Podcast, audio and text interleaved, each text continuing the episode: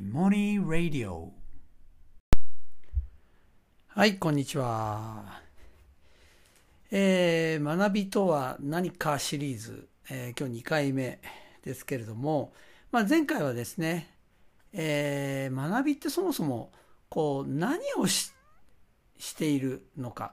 学んでいるってどういうことをしているのかっていうことについてですね、えーまあ、僕の考えをですねお話をしたんですが今日はですね、まあ、この間あのさっきもちょこっと前回も触れましたがあの学びの基礎ですね。みんな要するに基礎基礎基礎だけはちゃんと身につけたいって言ってるその基礎基礎っていうとこですね。はい。それについてお話をしたいなっていうふうに思います。で、ちょうどあの質問の中にもですね、こんな質問があるので、これにお答えする形になるのかと思います。えっと、一つはですね、えー、井本先生が小学校の算数を教えるときに、どのように教えようと思われますか？過去教科書的な内容も伝えないといけない中で思考力もつけたいっていう質問ですね。はい。それとですね、あとこれもそれに当たると思いますね。えー、っと、必要ない部分は割愛させていただき、えー、あ、私は高校で数学の教師をしています。えー、さ授業のことで妹先生に質問ですと。えー、先生は書出って読むんですかね。これ、ちょっと漢字がよくない。初めて出る単元ってことですね。えー、初めて出る知識や概念、定義などはどのように生徒に伝えていますか何か工夫などあれば教えていただければと思いますということですが、えっ、とね、まずね、例えばこの最初の、最初の話した質問ですね。妹先生が小学校の算数を教えるときにどのように教えようと思われますか？教科書的な内容も伝えないといけない中で思考力もつけたいっていうことですね。えー、っとですね、まあ、この質問の中にはいくつかやっぱりこの問い自体に思い込みがあるんですよね。問い自体に。えー、一つはですね、えー伝えないといけない中でっていうんですけど教育は伝えることと違うんですね教育っていうか子どもの学びに我々が、えー、必要なことって伝えることじゃないんですよ。えっ、とあの一般にねこうパッと子どもにの学び教育って言った時に大事なことを伝えようとしますよね。でつまりそこそこにある思い込みっていうのは伝えたら伝わると思ってるんですよ。あるいはしっかり伝えたら伝わる。うまく伝えたら伝わると思ってるんですよ。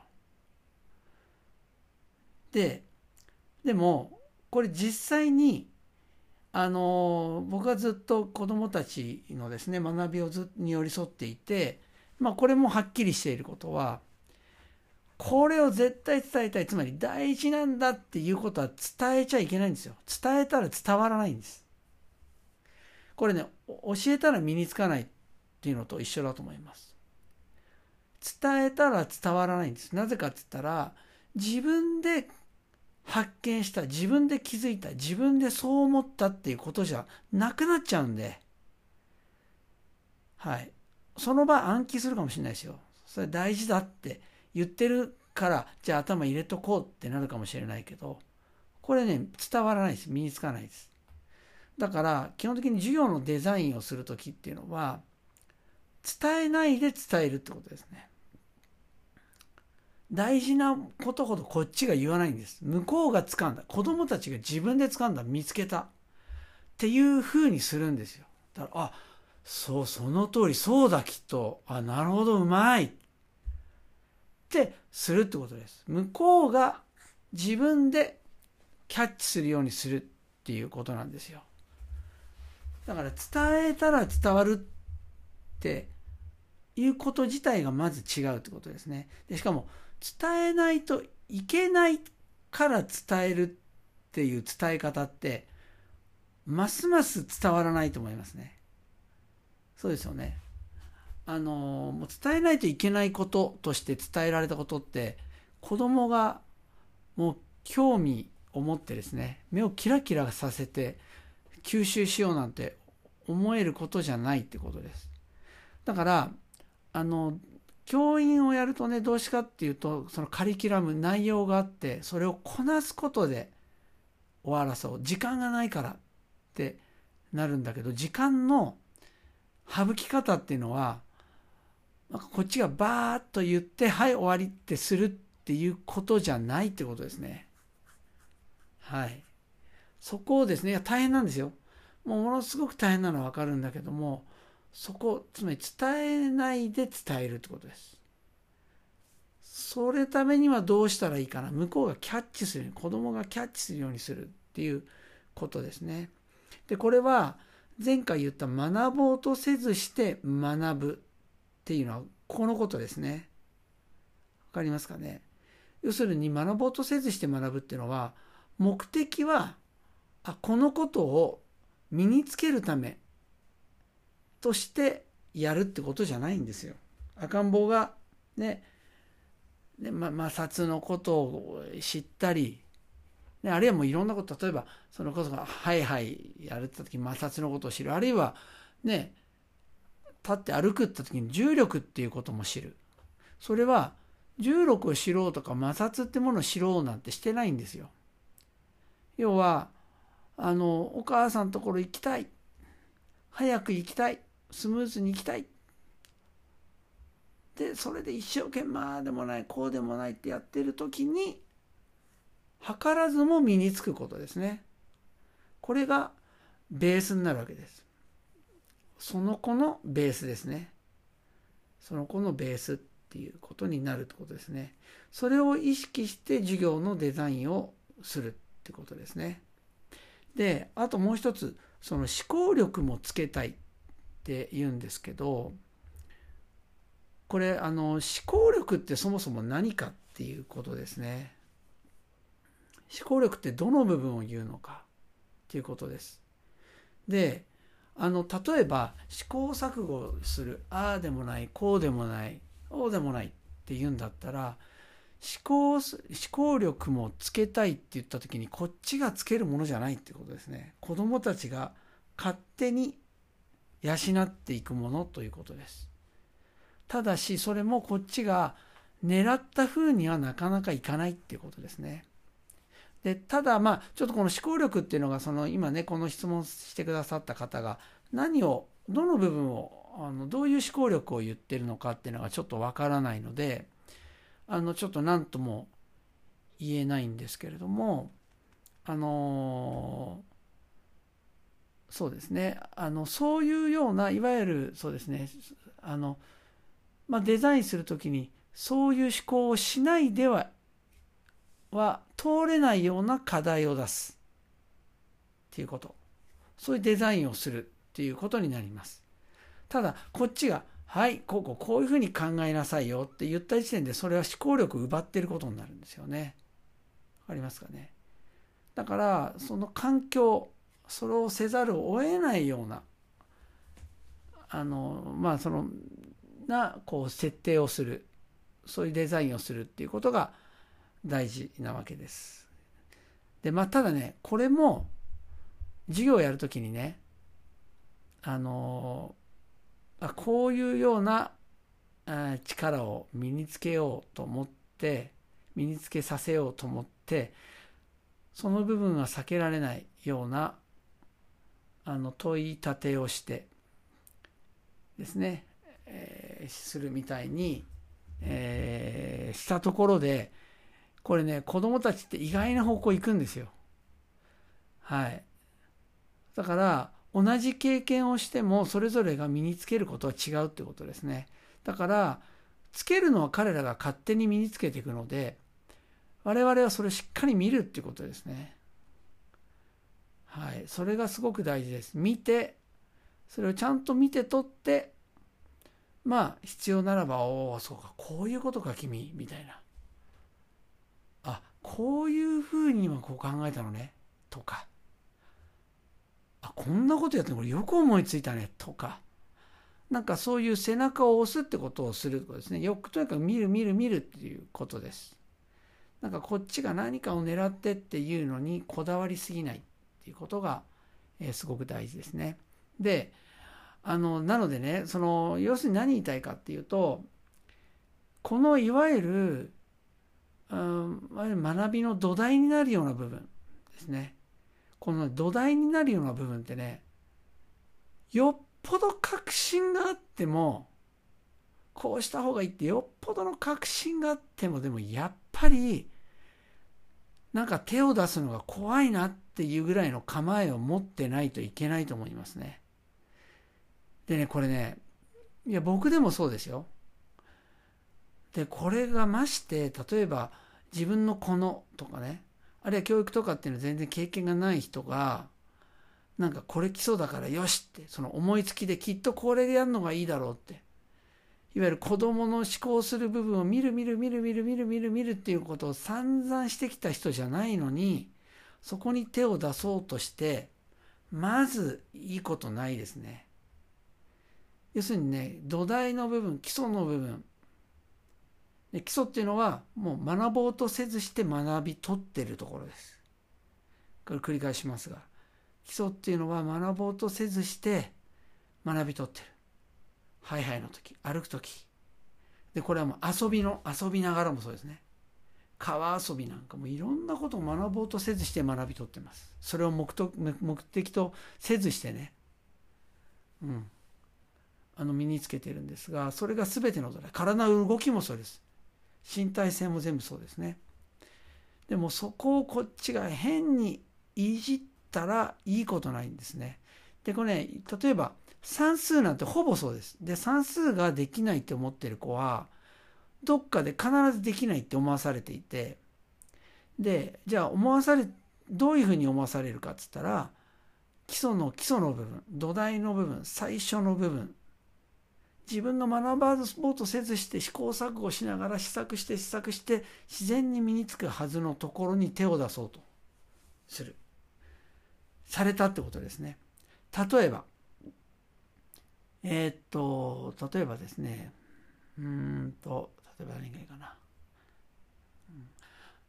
うん、あ例えば、あの、足し算ありますね。はい。で、例えば、2たす3たら、あ、5! とかっつって、おお、そう、すごい。おうちの子できるな。ってじゃあ、6たす2。うーんと、うーんと、8。あ、すごい。あ、できるできる。で、例えば、8たす7。で、その瞬間に、なんかもう止まっちゃう。うん、えーあ、8冊ならできないんだ。あ、そっか、これは、そっか、桁が1個上がるから、あ、これわからないんだ。よし、じゃあこれ、わかるように、どうやってこれ、7たす8ができるようになるのか教えてあげようと。つまり、はい、7でしょ、と。で、これ10で1桁上がるから、まず10まで3、3、3加えれば10になる。で、10。で、8から3取ってるから残り5で、はい、15。こうやって考えればいいよ。みたいに理屈でもって教えるじゃないですか。でね、もうこれがね、まあ、大きなもう要するに間違いですね。間違いとまで言わ言わないです。それがドンピシャ当たることもあり得ると思うんですけど、でもね、あの要するにそういうようなこっちが良かれと思ってできるようにしてあげるために方法を教えてあげたということですね。でこれねあのなんで3たす5はできたのに6たす2はできたのにね7たす8ができないのかっていうとこです。でねこれあの7たす8なんかまあできるじゃないですかどっちみち。大きくなれば。つまりね、これ何かって言ったらね、もう数感覚の問題なんですよ。ちっちゃい子供って2とか3だったら、例えばお菓子2枚と、あ、お姉ちゃん3枚もらってる私2枚なのって2と3ぐらいの感覚って持ってるんですよ。だからイメージがつくから2たす3って言った時にもう5ってわかるんですよ。つまりもう土台ができてるんです。2と3 2と3っていうのがどのぐらいの数量感覚なのかって分かっているからだからもう2と3には慣れてるんですよ。つまりいろんな試行錯誤をする中試行錯誤っていうのはお姉ちゃんとの歌詞の個数の争いもそうです。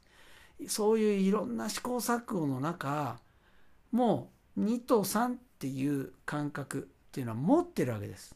もう身についてる土台に。だから2たす3ってできるんですよ。でそれが7たす8ってなった瞬間もうちょっとねその自分たちの数感覚超えるんです。そう。だからどうすればいいかって言ったらほっときゃいいんですよ。むしろたくさん数えるっていうことをしてみればいいとかね。まあでも下からでできるわけすぐできるようになるなっていうことはないかもしれないけど単純に今できるあここまでできるんだねすごいねって。あ7たす8はちょっと難しいか。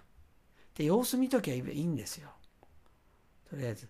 でもそこで理屈でもって習ったらもうなんかえっと3取ってきて5もうね2とか3の数感覚がギリギリなのに8から3を取ってきて7に足してとかっていうのがもうねもうまさにハウツーになっちゃってもうそれで精一杯になっちゃうんです。もう自分わかんない。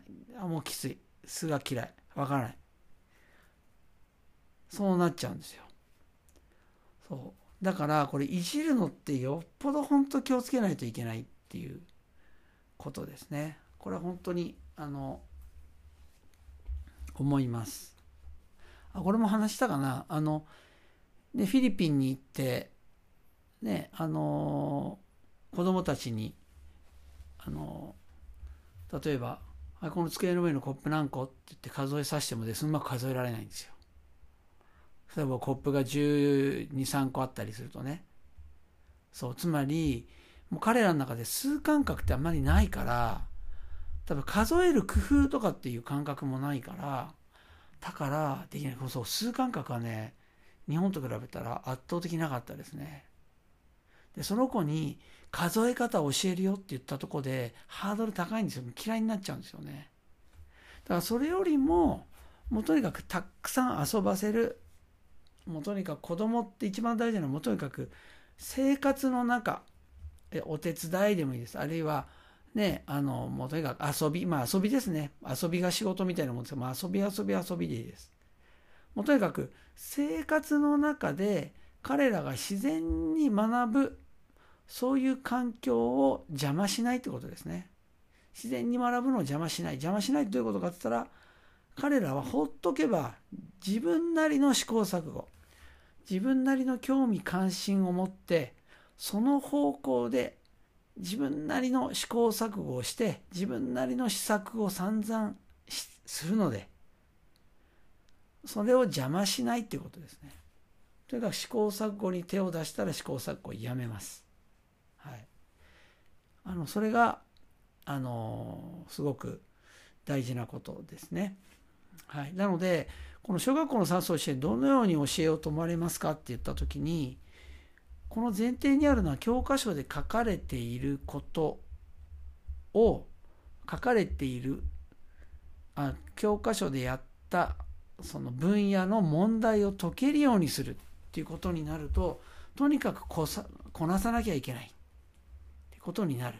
で今この子をできるようにさせなきゃいけないってなるんですね。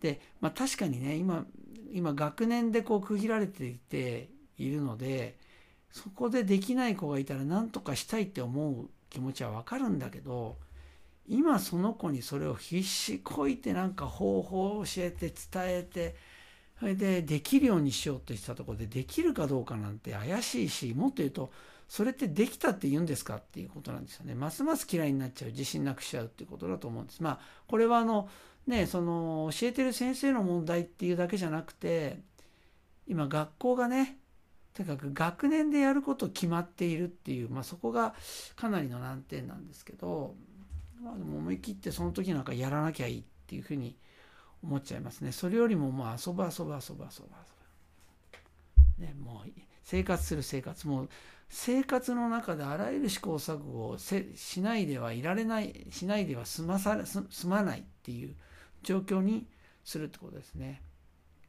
はい、だからあのね本当山暮らしとかいいんですよ。便利じゃないじゃないですか。自分で全部考えなきゃいけないんで。はい。あらゆるものは整ってないんでね。